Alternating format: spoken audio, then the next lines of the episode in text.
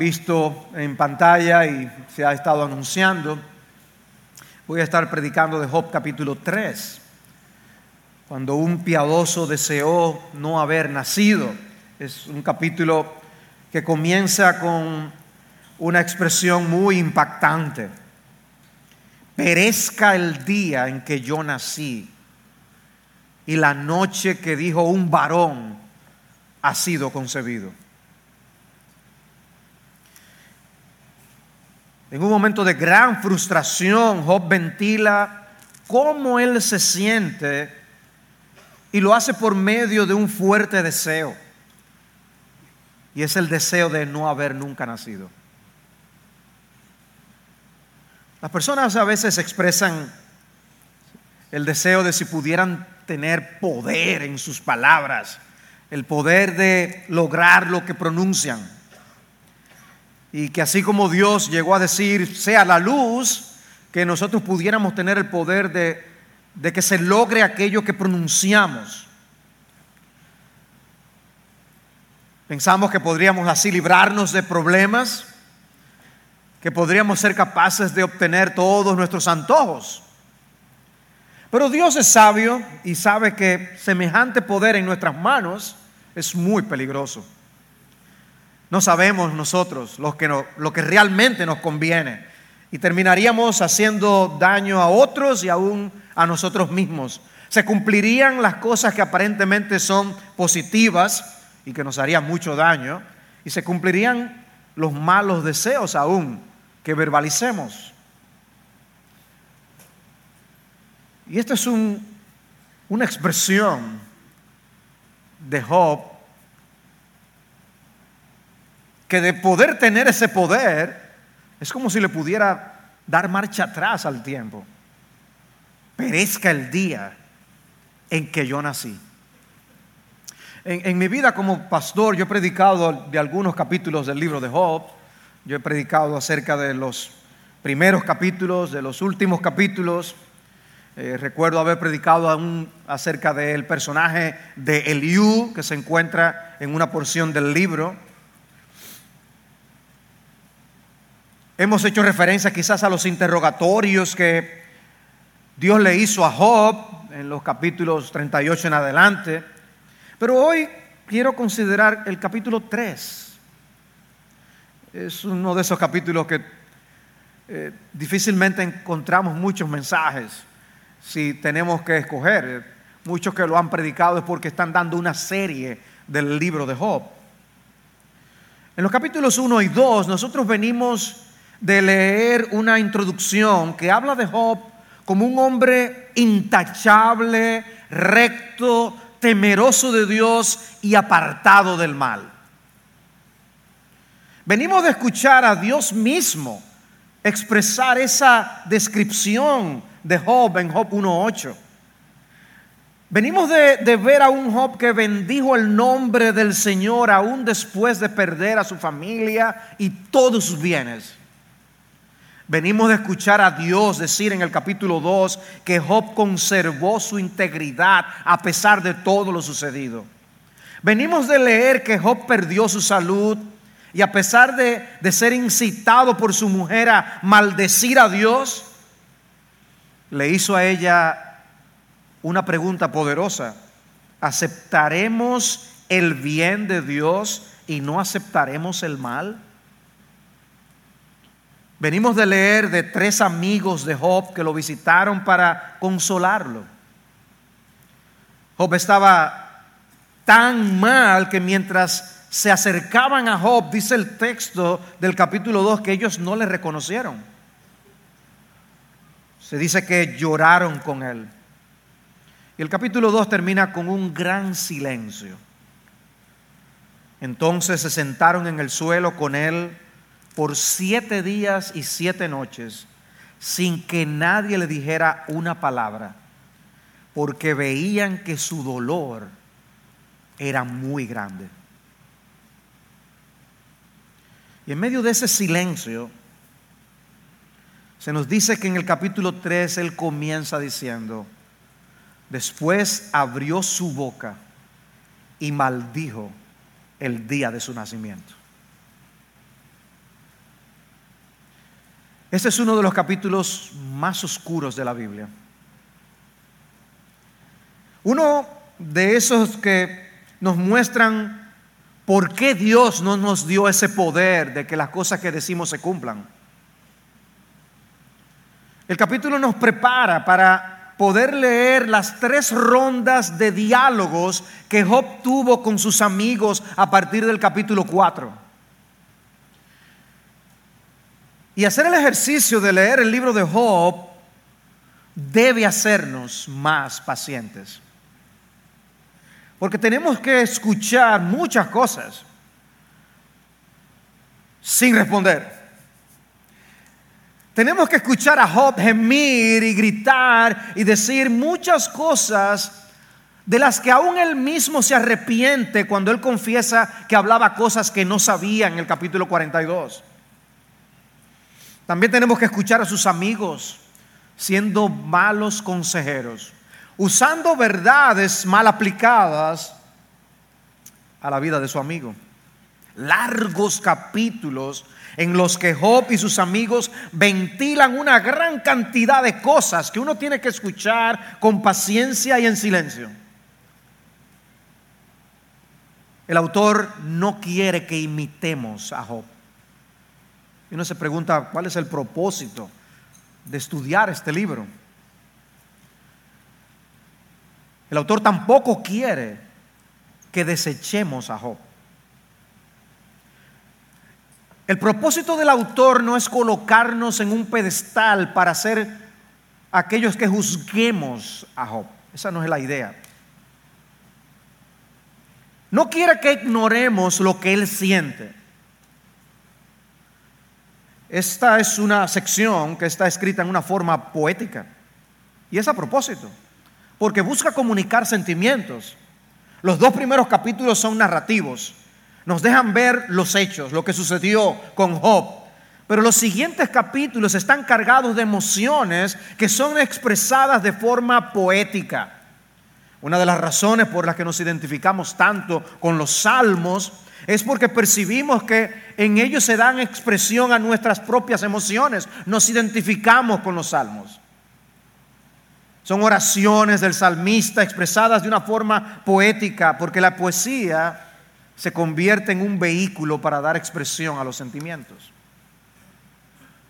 Y aquí Job está expresando sus sentimientos. Una de las experiencias que todos los padres experimentamos es escuchar las palabras que las cargas emocionales pueden colocar en los labios de nuestros hijos. Expresiones con las que ellos ventilan frustraciones, ira o dolor. Y como padres no queremos ignorar lo que sienten. Ciertamente queremos que hablen con dominio propio, pero también queremos saber lo que piensan y sienten. No queremos que se queden en silencio con sus propias experiencias, queremos escucharlos, queremos conocer qué es lo que hay. Bueno, Job está aquí como un niño que habla estando todavía en dolor y frustración. Un niño que no espera que la tormenta pase para el poder hablar. Está hablando, hablando cuando su herida está viva. Job no espera que todo esté bajo control para hablar delante de Dios. Y no hay mejor lugar para expresar lo que sentimos que en la presencia de Dios. Y Job habla en presencia de Dios. Y por eso Dios mismo es, es que luego interviene y tiene tratos con Job. De manera que leer Job es como una especie de invitación a sentarnos con él en el polvo. Así como se sentaron sus amigos. Siéntate con Job. Míralo a él lleno de llagas, sumergido en la tristeza y en el dolor, porque sus sufrimientos eran muy reales. Y él los ventila con palabras de angustia, lleno de perplejidad. De manera que leer Job es un entrenamiento en consejería, porque vemos cómo no se debe hacer la consejería. No se debe hacer como hicieron los amigos de Job. y debemos aprender a escuchar. Lo primero que tiene que hacer un consejero es aprender a escuchar. ¿Cómo se siente Job? ¿Qué está viviendo Job? ¿Dónde está Job? Y lo vamos a escuchar analizando la situación con una mezcla de verdades con absurdos. Pero estamos ahí escuchando lo que él está ventilando. Y este capítulo nos deja ver parte de ello. Es un capítulo en el que nosotros podemos ver una maldición y dos cuestionamientos. Veamos en primer lugar la maldición que él pronuncia en los versículos 1 al 10 de Job capítulo 3. Dice así. Después abrió Job su boca y maldijo el día de su nacimiento. Y Job dijo, perezca el día en que yo nací. Y la noche que dijo, un varón ha sido concebido. Sea este día tinieblas, no lo tome en cuenta Dios desde lo alto, ni resplandezca sobre él la luz. Apodérense de él tinieblas y densa oscuridad, pósese sobre él una, una nube, llénelo de terror la negrura del día. Y en cuanto a aquella noche, apodérense de ella las tinieblas, que no se alegre entre los días del año, ni se cuenten el número de los meses. He aquí, sea estéril aquella noche, no entren en ella gritos de júbilo. Maldíganla los que maldicen el día, los que están listos para despertar a Leviatán. Oscurezcanse las estrellas de su alba, que espere la luz, mas no la tenga, que tampoco vea el rayar de la aurora, porque no cerró las puertas del vientre de mi madre ni escondió la aflicción de mis ojos. Si ustedes observaron, es un capítulo cargado de verbos en imperativo. Perezca, sea ese día, apodérense. Él, quisiera dar órdenes para que ocurrieran todas estas cosas. Observa también las múltiples referencias que él hace al día de su nacimiento. Pero también observen el lenguaje lleno de oscuridad que hay en esta sección. hay negrura, hay tinieblas en esta sección. Todo su lenguaje describe a una persona que está sumisa, sumida en tristeza y en gran depresión. Job no quiere que les canten las mañanitas el día de su cumpleaños. No quiere que le digan feliz cumpleaños. Él no quiere que ese día ni aparezca en el calendario. Por eso él dice en el versículo 6, que no se alegre entre los días del año ni se cuente en el número de los meses, que ni aparezca ese día, que yo no haya nacido. Job quería pasar a la inexistencia, de alguna manera contar con la ayuda de Doctor Strange y dar marcha atrás al tiempo que eso no hubiera ocurrido, que yo nunca hubiera nacido. Pero Job no estaba solo en una expresión de esa naturaleza. Hubo otro hombre piadoso que dijo algo similar.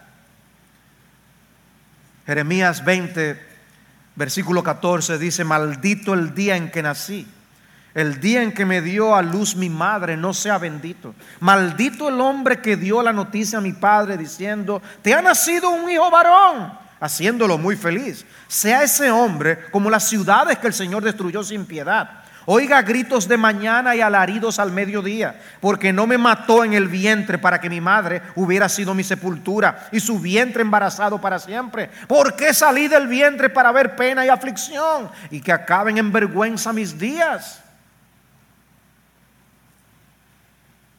La experiencia de Job fue mucho peor que la de Jeremías y quizás contaba con más información que la que tenía el mismo Job. Dios había advertido a Jeremías de las cosas que iban a suceder. Pero Job ignoraba muchas cosas. Puede que ni tú ni yo hayamos llegado al punto de expresar lo que Job y Jeremías dijeron y debemos estar agradecidos a Dios por eso. Pero es posible que alguien piadoso experimente los sentimientos que ellos experimentaron. Es posible. No necesariamente quiere decir que está bien lo que dijeron, pero estamos enfrentando una realidad en este pasaje, de que ciertamente aún los piadosos y aquellos amados por Dios padecen profundas aflicciones, dolores y tribulaciones. Es una realidad. La historia de la iglesia tiene casos muy reconocidos de profunda depresión, como el escritor de himnos William Cowper o aún el gran predicador Charles Spurgeon. Muchos luchan solos contra ese gigante. Pero esos otros casos nos enseñan que muchas veces lo que se necesita es que precisamente expresemos lo que sentimos. Puede ser el inicio de la curación. En el caso de Job lo fue. Pasó tiempo, ¿no? Pero fue parte del proceso que él experimentó antes de escuchar a Dios restaurándolo. El capítulo 2 del libro de Job termina de esta manera. Cuando tres amigos de Job, Elifaz Temanita, Bildad Suita y Sofar Naamatita oyeron de todo este mal que había venido sobre él, vinieron cada uno de su lugar, pues se habían puesto de acuerdo para ir juntos a condolerse de él y a consolarlo.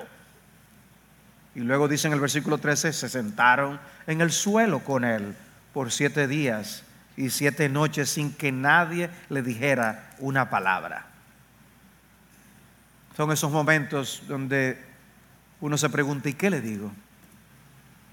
¿Qué le digo? ¿Qué puedo yo decirle? Pero estaban haciendo compañía a su amigo. Y lo que tenemos a partir del capítulo 3 es probablemente un destilado de las cosas que pasaron por la mente de Job y de sus amigos. En el capítulo 3 específicamente lo que pasaba por la mente de Job. Y sus intervenciones nos muestran a un hombre cuyo estado de ánimo se mantuvo, se mantuvo fluctuando durante un tiempo entre el cielo y el infierno. Por momentos tenía una esperanza que se elevaba por los cielos. Yo sé que mi redentor vive y al final se levantará sobre el polvo y después de deshecha mi piel, aún en mi carne veré a Dios. Pero en el versículo siguiente dice, desfallece mi corazón dentro de mí. ¿No has experimentado cosas así? Job está hablando con seriedad. Todo lo que él dice no levanta risa. Es algo muy serio.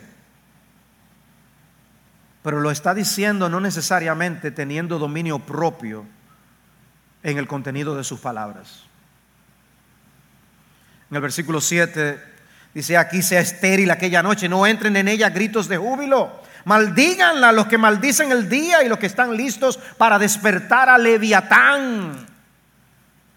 En la antigüedad había personas como Balaam, personas que pronunciaban maldiciones por dinero. ¿Tú quieres que te maldiga a quién? Hoy sabemos el tipo de, personas que hacen ese tipo de actos. Son brujos, ¿no? la gente paga. Bueno, había creencias en aquellos días de que se podía maldecir a otro. Y él está diciendo, Busquen aquellos que dominan a Leviatán, que ese es el, el, animal contrario a Dios, es un animal que lucha para provocar el caos. Que aquellos que han domado a Leviatán lo suelten para que termine de destruirlo todo.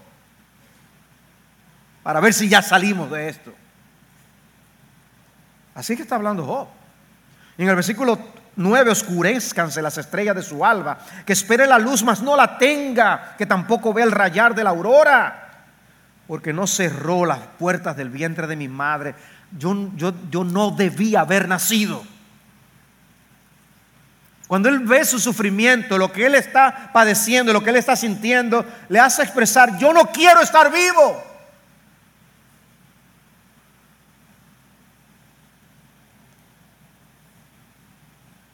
Job no dice abiertamente que Dios hizo mal en no cerrar el vientre de su madre, pero él acusa al día por no hacerlo. ¿Ven qué cerca estaba? En ese momento Job pensaba que la salvación estaba en no existir. Esa es la salvación. Salvación era nunca haber existido. Él va mucho más lejos que decir que ahora desea la muerte. Reconociendo todas las cosas buenas que había vivido hasta ese momento, él no tuvo la intención de decir, gracias Señor por todo lo que me has dado, pero no, no, no. Él, él hubiera querido borrar todas las cosas buenas que había vivido. Yo prefiero no haber vivido nada bueno y, y nunca haber existido. No tener ni una sola gota de memoria de las cosas vividas. Wow. Porque si hay cosas que nosotros valoramos, son muchas de esas memorias, ¿no? Pero las fuerzas de Job se estaban consumiendo. ¿Y saben en qué se estaban consumiendo? Anhelando lo imposible. No haber nacido. Amados hermanos, uno de nuestros problemas en las aflicciones es que anhelamos lo imposible. Él luego pasa a hacer esos cuestionamientos y vamos a entrar ahora en ello. Que sí abren una puerta para la sanidad mental y emocional del que sufre. Pero muchas veces perdemos nuestras fuerzas y energías pidiéndole a Dios lo imposible. En este caso, que yo nunca hubiera nacido. Así que lo primero que tenemos es una maldición. Maldito el día de mi nacimiento. Las dos siguientes declaraciones son preguntas. Y el primero de los cuestionamientos está en los versículos 11 al 19. ¿Por qué no morí al nacer? ¿Por qué no morí al nacer? Porque si no me llevas a, no existir, por lo menos que cuando yo nací me hubiera muerto. Versículo 11. ¿Por qué no morí yo al nacer o expiré al salir del vientre? ¿Por qué me recibieron las rodillas y para qué los pechos que me dieron de mamar? Porque ahora yo ya sería tranquilo, dormiría y entonces tendría descanso con los reyes y los consejeros de la tierra que reedificaron ruinas para sí o con príncipes que tenían oro, que llenaban sus casas de plata. O como aborto desechado, yo no existiría, como los niños que nunca vieron la luz. Y allí los impíos cesan de airarse, y allí reposan los cansados, juntos reposan los prisioneros, no oyen la voz del capataz. Allí están los pequeños y los grandes, y el esclavo es libre de su señor. Está diciendo aquí Job. Bueno, ante lo que él estaba experimentando, él dijo preferir la muerte que la vida. Hubiera preferido nunca haber tenido la familia que tuvo, nunca haber alcanzado las riquezas que tuvo, nunca haber tenido salud, a tener esas cosas para luego perderlas. En medio de los grandes sufrimientos, queremos que el mundo se detenga. Las cosas no pueden seguir como si nada estuviera pasando. La vida no tiene sentido y por eso él pregunta, ¿por qué? ¿Qué es lo que está pasando aquí? Es que Job quiere entenderlo y no encuentra una explicación. ¿Cómo es posible? ¿Por qué? Si Dios hubiera advertido a Job de lo que iba a suceder y le hubiera dicho que lo que estaba pasando eh, era una prueba, pero ni siquiera eso lo que Job está diciendo le sale del corazón.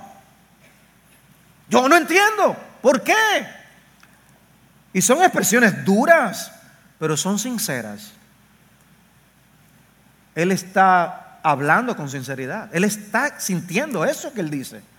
Y Dios quiso dejarlo en su palabra para que tuviéramos una idea de lo que él estaba sintiendo. No son palabras de un hombre que sabe lo que tiene que decir para pasar un examen. Por eso malinterpreta lo que le estaba sucediendo. Y está lleno de preguntas. Pero sus preguntas son más que la expresión de un mero deseo de conocer. Sus cuestionamientos también son una manera de dar expresión a su lamento. Y uno lo puede ver en el Salmo 44, 23, cuando dice, despierta. ¿Por qué duermes, Señor? Levántate. No nos rechaces para siempre. ¿Por qué escondes tu rostro y te olvidas de nuestra aflicción y de nuestra opresión? ¿Por qué? Cuando no entendemos lo que nos sucede y estamos en medio de esa gran perplejidad y tendemos a, a anhelar lo imposible. Job no podía dar marcha atrás al tiempo, ni tampoco podía morir al nacer. ¿Ven? Él está perdiendo energía, pidiendo y anhelando lo imposible. Pero eso es lo que él está pensando. ¿Por qué no morí al nacer? ¿Por qué él no expiré allí al salir del vientre? Y usa un lenguaje de descanso. Dice, porque ahora yo ya sería tranquilo, dormiría y entonces tendría descanso. Porque los que mueren, dice, están descansando. Yo estaría libre de mi dolor y de mi aflicción. Job quiere el descanso de no estar vivo, de volver a como estaba antes de ser concebido. Quiero esa tranquilidad, la tranquilidad de no existir.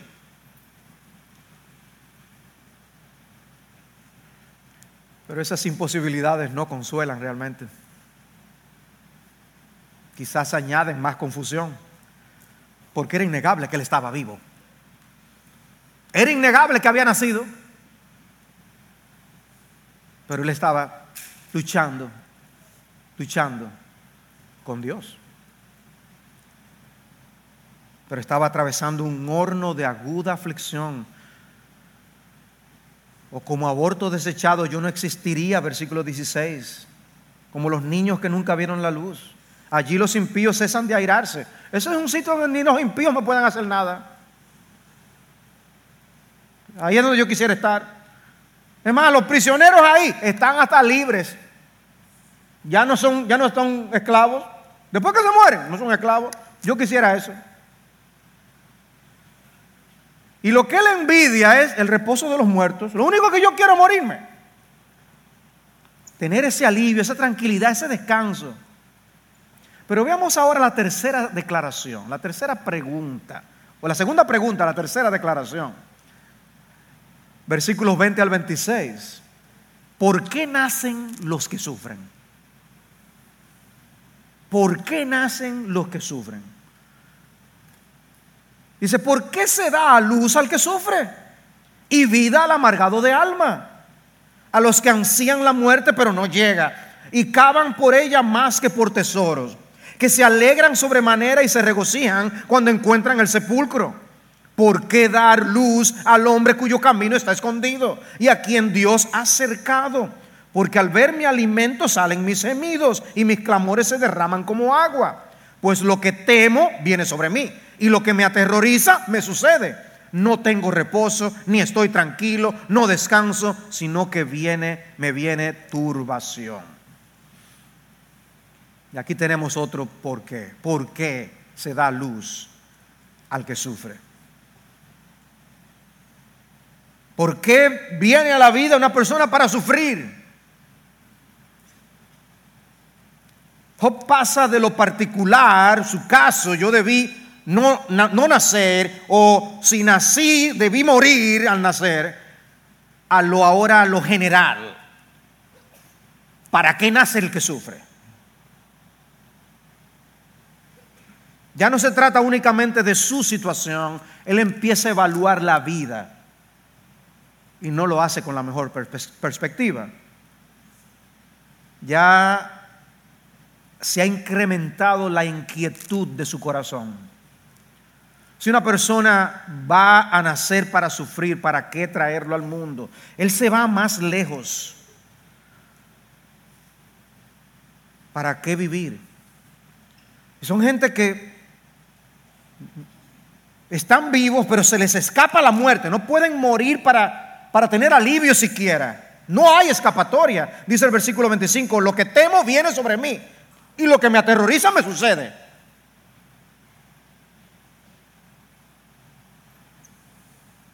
Alguien dijo una vez que los sueños de los pobres son más dulces que las pesadillas de los ricos. Porque el pobre sueña con lo que quiere ser, pero el rico con perder lo que tiene y venir a ser pobre.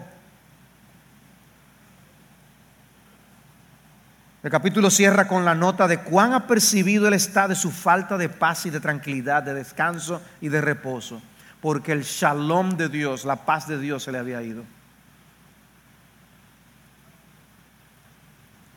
Un texto que trae a nuestras memorias la paz que Cristo dijo que Él vino a dejarnos. Mi paz os dejo, mi paz os doy. Es esa paz la que a veces se rehuye del corazón. Pero ese es el clamor de este capítulo, lo que marca la tónica del resto del libro para los diálogos entre Job y sus amigos. Es lo que incita a sus amigos a responder esto que Job está diciendo.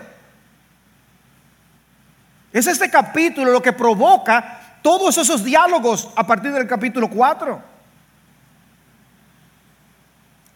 Eric Ortlund en su libro Sufriendo sabiamente y bien escribió lo siguiente. El primer poema de Job es difícil de leer. La intensidad de la maldición de Job persiste aún después de que terminamos el capítulo. Y el conocimiento del lector de que el corazón de Dios hacia él en realidad no ha cambiado y que Dios tiene una conclusión maravillosa para la historia de Job esperándolo, no hace nada para disipar la consternación que evoca su poesía. Tú y yo sabemos cómo termina el libro, pero no deja de impactar el contenido del capítulo 3. Y sigue diciendo, este capítulo nos está preparando para las cosas consternadoras que dirán nuestros propios amigos cuando sufran también nos está ayudando a apreciar cómo se ve el mundo a través de sus ojos. Eh, esto nos está enseñando a ser consejeros. Dice, pero este es solo el primer capítulo de Job. Necesitamos amarrarnos los cinturones. La mente de Job aún no ha comenzado a explorar las dimensiones completas del nuevo y extraño mundo en el que su sufrimiento lo ha iniciado aunque nos esperan algunas declaraciones de fe verdaderamente notables, Job está dando solo sus primeros pasos hacia el abismo.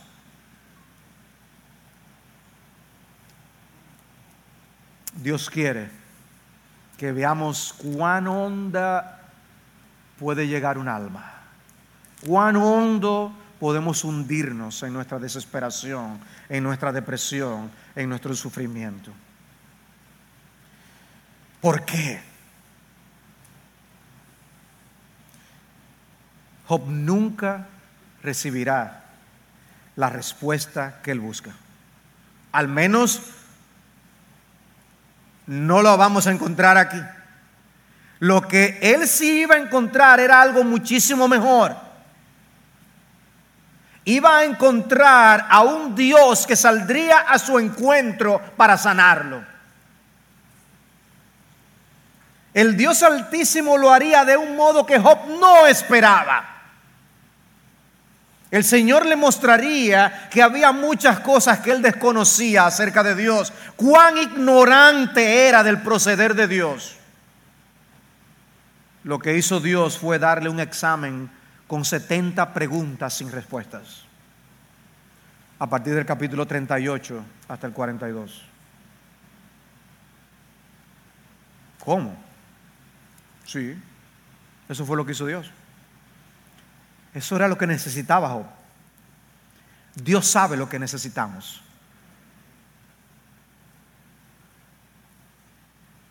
De manera que no tenemos en Job un libro que nos llama a la conmiseración. El pobre Job, el pobrecito, eso no es lo que vemos. No encontramos a Dios pasándole la mano a Job. No es eso lo que vemos nos presenta su aflicción con su crudeza, para que también aprendamos nosotros a poner en perspectiva nuestros sufrimientos y podamos ser mejores consejeros y consoladores.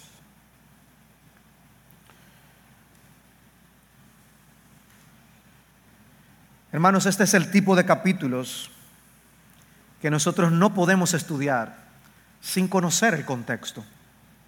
El contexto del libro y el contexto teológico de las, de, las Sagradas Escrituras. Job no sabía cómo fue que llegó a la situación en que se encontraba. Tú y yo lo sabemos porque leemos el libro. Pero él ignoraba por completo qué ocurrió en los, en los primeros dos capítulos en realidad. Nosotros no solo sabemos del origen de la situación, también conocemos cómo terminó todo. Pero cuando todo esto viene a su vida, él no tiene ese conocimiento. Pero tenemos palabras de Dios mismo y tenemos un epílogo que nos ubica la situación. Y hermanos, nosotros también experimentaremos y experimentamos situaciones en la vida que nos turban y nos turbarán. Situaciones en las que desconoceremos el porqué. Quizás surgidas de la misma manera que lo surgido con Job, como parte del conflicto cósmico entre nuestro Dios y el diablo. Este capítulo como parte del libro nos enseña que debe haber moderación en nuestras quejas, que debemos controlar la dirección en que nos llevan nuestros pensamientos. Porque los momentos de grandes sufrimientos pueden ser momentos muy peligrosos. Podemos pensar que los sufrimientos nos conceden licencias para nosotros pensar y hacer cosas que de otra manera no haríamos. Pero no es así. Aún en nuestros sufrimientos y grandes aflicciones podemos pecar contra Dios. No seamos buenos consejeros hoy para luego ser malos consejeros de nosotros mismos. No, lo que tú tienes que hacer es, mira, si tú haces esto, y luego cuando las cosas no pasan a nosotros, eh, a, eh, a, u, a, a, a. Saben que Elifaz llegó a decir de Job que él había sido un buen consejero. Dice en Job 4:3, he aquí Tú has exhortado a muchos y las manos débiles has fortalecido. Al que tropezaba, tus palabras han levantado y las rodillas débiles has robustecido. O sea, e, este amigo de Job le dice, tú has servido de consejero. Y ahora es como si le estuviera diciendo, consejero, aconsejate a ti mismo. Job había perdido el norte, pero no significaba que todo estaba perdido. El silencio de Dios no era sinónimo de abandono. El Dios soberano estaba todo el tiempo ahí guiando las cosas. Un autor se hace la pregunta, ¿perdió Dios su apuesta con respecto a Job? Y luego dice, el capítulo 3 casi nos hace sentir que Dios perdió la apuesta. Su caballo se cayó en el primer obstáculo aunque el lector puede ser tentado en el capítulo 3 y en varias otras ocasiones a pensar que Job se fue por la borda en sus respuestas altamente emocionales. En realidad no. Pero solo leyendo el libro completo podemos estar seguros de eso. A veces podemos sentir como si Job se hubiera reventado y solo el libro en su conjunto puede convencernos. De lo contrario, porque el reto de Satanás en el capítulo 1 fue, extiende ahora su mano y toca lo que tiene y verás si no te maldice en tu misma cara. Y ahora era como si Satanás hubiera ganado esa apuesta. Ver a su mujer instarlo a maldecir a Dios en el capítulo 2. Debió poner las manos del diablo a ser frotadas pero Job nunca renegó de Dios. Maldijo el día en que nació, pero nunca maldijo a Dios. Que era lo que el diablo había predicho que le iba a hacer. Tampoco consideró el suicidio como una opción. Yo preferiría no estar vivo, pero él no se quitó la vida. Job dio rienda suelta a declaraciones muy fuertes, subidas de tono, si se quiere. Pero el preguntar por qué no es el problema. Es la forma, es lo que implicaba su declaración. Pero como les decía, momentos como los de Job son momentos muy peligrosos. Podemos caer en la tentación de sentir que podemos decirle a Dios lo que queramos. Ya él ha declarado que Dios tuvo algo que ver con lo sucedido. Él dijo en el capítulo 1, el Señor dio y el Señor quitó. Y en el capítulo 2 dijo, ¿aceptaremos el bien de Dios y no aceptaremos el mal? Dios tiene algo que ver con lo que me está pasando. Y miren lo que dijo en el capítulo 3, en el versículo 23. ¿Por qué dar a luz al hombre cuyo camino está escondido y a quien Dios ha acercado? Es Dios que me ha acercado. Él estaba así al triste de maldecir a Dios, estaba así al triste de hacerse enemigo de Dios.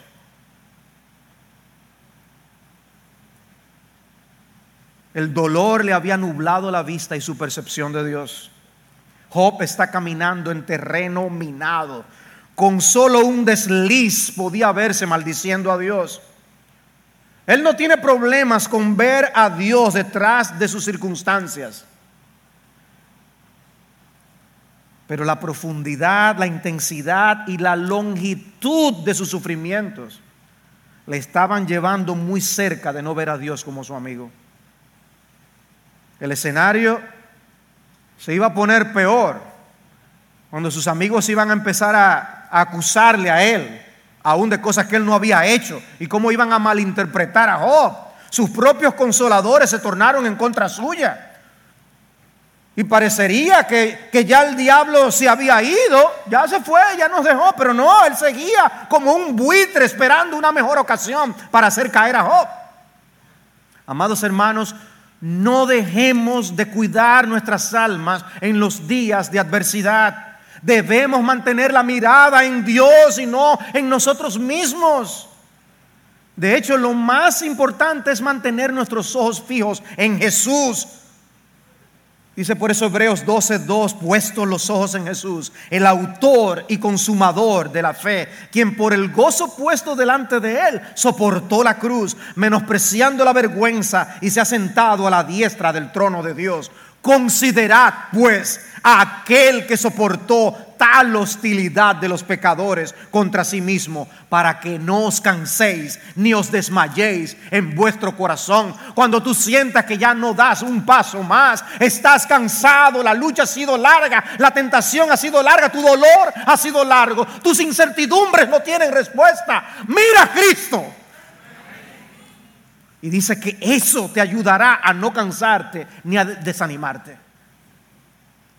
¿Qué promesa? Nuestro Señor Jesús se enfrentó al peor de los sufrimientos. Y la sola expectación de lo que sucedería le llevó a rogar como lo hizo en Getsemaní. Mi alma está muy afligida hasta el punto de la muerte. Quedaos aquí y velad conmigo. Y adelantándose un poco, cayó sobre su rostro orando y diciendo, Padre mío, si es posible, que pase de mí esta copa, pero que no sea como yo quiero, sino como tú quieras. Interpretando eso en Hebreos 6, 5, 7, dice que Cristo en los días de su carne, habiendo ofrecido oraciones y súplicas con gran clamor y lágrimas, al que podía librarle de la muerte, fue oído a causa de su temor reverente. Padre, si es posible, pasa de mí esta copa. Imagínate, imagínate. En poco tiempo Él le estaría cargando sobre sí todos los pecados de los suyos y padeciendo en sí mismo el cúmulo de la condenación de todos ellos. Y cuando llegó el momento, Él también preguntó por qué. Mateo 27, 46.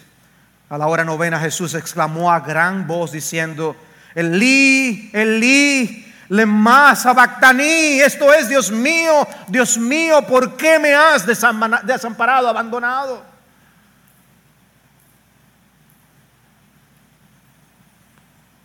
Dice un autor, la voz encaja con el escenario. Por eso exclamó a gran voz.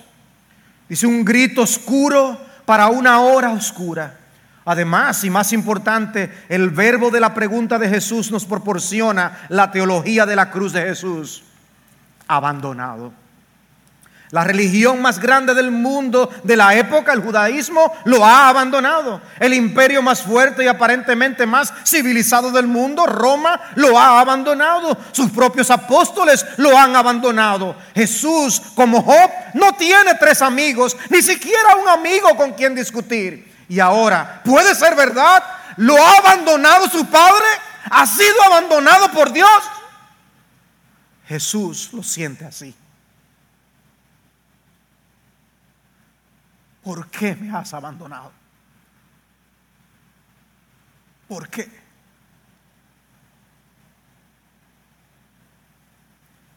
La respuesta la tenemos en varios pasajes de las Escrituras.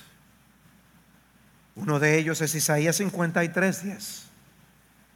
Pero quiso el Señor quebrantarle, sometiéndole a padecimiento. El versículo 11 habla de la angustia de su alma. Dice Pablo en Romanos 8 que Dios no eximió ni a su propio Hijo, sino que lo entregó por todos nosotros.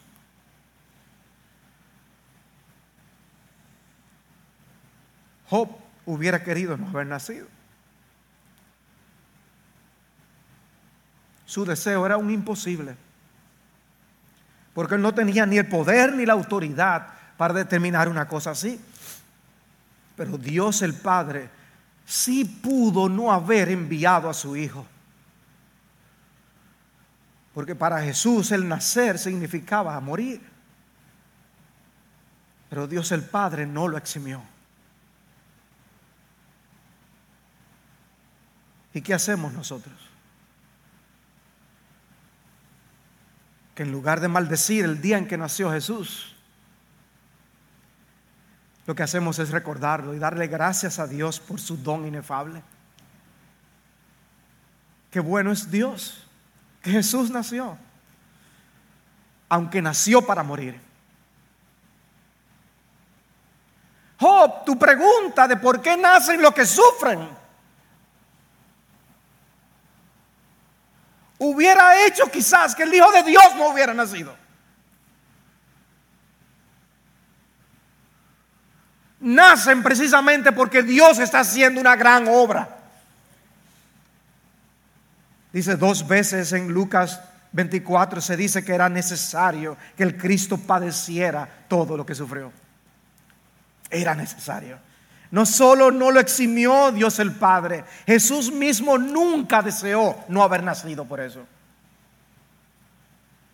Fue oprimido y afligido, Isaías 53, 7, pero no abrió su boca como cordero que es llevado al matadero y como oveja que ante sus trasquiladores permanece muda, no abrió él su boca. Estuvo dispuesto a ir a la cruz por ti y por mí. Detrás de ese porqué de Jesús, ahí estaba nuestra salvación. Si Él iba a sufrir tanto, ¿por qué nació? Si iba a morir como murió, ¿por qué no evitarle el sufrimiento? Porque eso hubiera implicado precisamente nuestra perdición. Nació para ser abandonado en la cruz por el Padre y morir. Y fue abandonado y murió para salvarnos. Abandonado para que nosotros alcanzáramos una relación con Dios de la que nunca seremos separados. Más que vencedores. Nada nos podrá separar del amor de Dios que es en Cristo Jesús. Aleluya. Y tú estarás de acuerdo conmigo en que Dios el Padre ciertamente tenía muy buena razón detrás de los eventos del día más oscuro de la humanidad. El Hijo de Dios hecho pecado por nosotros. Había una buena razón detrás de tanta oscuridad, que una explosión de luz disiparía esas densas tinieblas cuando Cristo murió. Siempre habrá, hermanos, una buena razón detrás de las providencias aflictivas que vengan a nuestras vidas. La hubo con Job, la hubo con Cristo. Dios siempre ha tenido una buena razón en todos los eventos adversos de la vida. Por eso me llama siempre la atención cuando se menciona a Job en Santiago 5:11, que se dice, eso es así porque el Señor es muy misericordioso y compasivo. Existe tal cosa como los sufrimientos inexplicables, los que no podemos atribuir a ninguna causa aparente, que no nos deben llevar a abandonar nuestra fe en el Dios de toda compasión y justicia, porque ese Dios sigue siendo nuestro pastor. Aunque pase por el valle de sombra de muerte, no temeré mal alguno, porque tú estás conmigo. Tu vara y tu callado me infunden aliento. Más adelante en el libro, Dios le iba a hacer esas 70 preguntas que mencioné. Y Job reconocería al final que él no estaba en una posición de pedirle cuentas a Dios. Y al igual que Job, necesitamos aprender y recordar que el conocimiento de Dios es infinito, muy por encima de nuestro muy limitado entendimiento de las cosas. Nunca podremos comprender todo lo que Dios está haciendo en nuestras vidas. Y en lugar de ver a Dios a través del lente de nuestra comprensión limitada, debemos aprender a confiar en Él con humildad, incluso cuando no podemos entender lo que está sucediendo, lo que está haciendo, recordando que Él es siempre el Todopoderoso, que Él es bueno y que Él tiene control de todas las cosas. Leer Job debe provocar varias cosas en el lector y una de ellas es el reconocimiento de que nuestro conocimiento de Dios es limitado y por eso lo que Job dice en, el capítulo 42, he sabido de ti solo de oídas, pero ahora mis ojos te ven. Por eso me retracto y me arrepiento en polvo y ceniza. Alguien compartió una cita de John Piper en estos días con nosotros, donde él dice, mi esperanza no está en saber lo que depara el día, sino en el que sostiene el día, nuestro Dios. Sí, Dios hace cosas misteriosas que no entendemos y debemos dejar espacio para eso en nuestra teología. Debemos sostener esa verdad justo al lado de la otra que enseña que Dios bendice y derrama su gracia sobre pecadores que lo único que realmente merecen es juicio, porque por su misericordia no hemos sido consumidos.